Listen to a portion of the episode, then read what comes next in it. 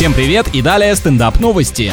Американка боится оставлять дочку со своей свекровью, потому что женщина, несмотря на запреты матери, хочет проколоть десятимесячной внучке уши. Действительно странное маниакальное желание у старушки. По сути, она хочет легальным способом сделать ребенку больно. Бабушка даже хотела втайне от всех реализовать свою идею, но была поймана на покупке крохотных сережек. Теперь ей разрешают видеться с малышкой только в присутствии родителей. Да уж, повнимательней с этой родственницей. Вдруг ей еще в голову придет помимо пирсинга татушка игрушкой украсить девчонку. Надо оберегать младенца.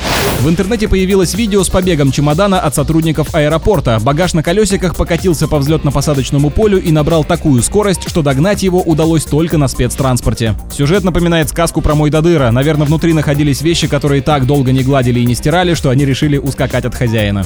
На этом пока все. С вами был Андрей Фролов. Еще больше новостей на energyfm.ru.